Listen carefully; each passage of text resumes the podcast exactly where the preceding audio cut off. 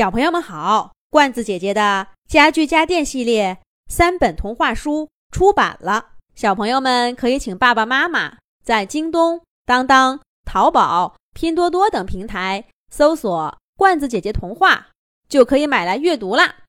这一集的《动物西游》节目，罐子姐姐继续给小朋友们讲《小兔皮皮和同学们》系列故事。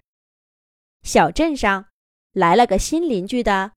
第二集，我是小兔皮皮。皮皮一边说，一边热情的伸出爪爪。呃，小熊毛毛从茅草屋里走出来的小熊，迟疑了一下，伸出胖乎乎的熊爪，碰了碰皮皮的手。两个人并肩走向去学校的路上。皮皮终于看清楚这位新同学。小熊毛毛胖乎乎的，大肚皮挺得老高，一双小腿儿却又粗又短，就像两个会移动的小石头墩儿似的。他走起路来摇摇晃晃的，十分滑稽。可是明明看着要倒了，却总能及时稳住，让人啊想起可爱的不倒翁。小兔皮皮还从没见过谁走路是这个样子，忍不住想笑。还有他头顶那顶粉红色的花环，好看是好看，只是郊游爬山或者丛林大冒险带上一个还差不多，哪有上学带这个的？要不是刚刚认识，皮皮准会打趣这个伙伴一番。小熊毛毛似乎也让那个花环搞得不舒服，时不时的伸手扶一下。虽然花环稳稳的，没有一丁点要掉下来的迹象。呃，这是，这是我妈妈非让我戴的，有一点儿扎脑袋。小熊毛毛红着脸，像是在对皮皮说，又像是在自言自语。哎，挺好看的，只不过，真的吗？那那送给你。皮皮的话还没说完，小熊毛毛就打断他，开心的摘下花环，递给皮皮。哦，呃，这个就不用了，还是你自己带着吧。面对小熊突如其来的热情，皮皮一下子很不适应。赶忙摆手拒绝，连要说的话也忘记了。哦，哦，好吧。小熊毛毛的眼神一下子暗淡了，他不声不响的收回花环，又戴在自己头上。那个，呃，今天是你第一天上学吧？待会儿我来给你介绍同学和老师。你运气真不错。今天第一节是美术课，最有趣了。下午还有体育课呢，能好好的玩上一下午。可是明天就惨了，一整天都要在教室里待着。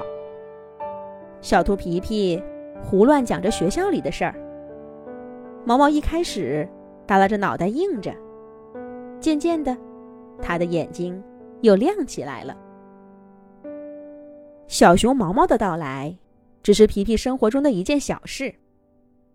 最近呀，皮皮正在为一件更大的事儿烦心呢。他很久没见过外婆了。从海上回来，他的第一件事儿就是收拾家里的信箱。可是里面连一封外婆的信都没有。送信的汉塔大叔告诉皮皮。海东一带发大水了，那边的信都过不来。小动物救援队的确接了那边的任务，难怪。哎，真不知道得什么时候才能有外婆的消息了，还有她肚子里那些有趣的故事。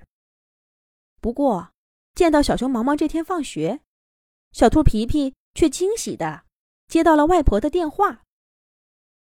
他刚走到家门口，就听见妈妈在里面喊他：“皮皮，快来，外婆赶时间呢，快过来跟她说句话。”小兔皮皮赶紧丢下书包，两步就跑过去，抱起听筒，激动地说道：“外婆，我好想你呢！”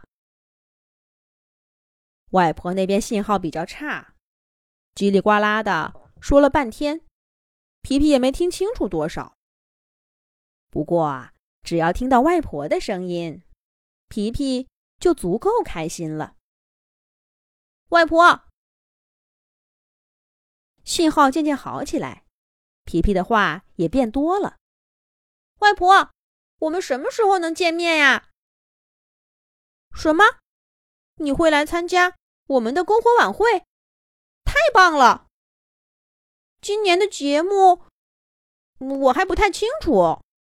今年是可可负责，呃，我应该会参加吧？什么？外婆，你再说一下。呃，是的。是有个新同学，呃，是只小熊。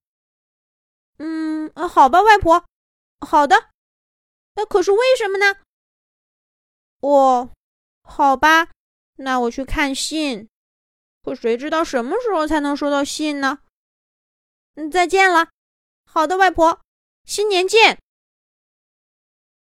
兔外婆着急进山执行救援任务，匆匆的挂断了电话。小兔皮皮放下听筒，躺在床上，回想着外婆最后的话：“一定要多帮助新来的熊毛毛，跟他做朋友。他有困难，也要帮他解决。”可是兔外婆怎么会认识小熊毛毛呢？咱们下一集讲。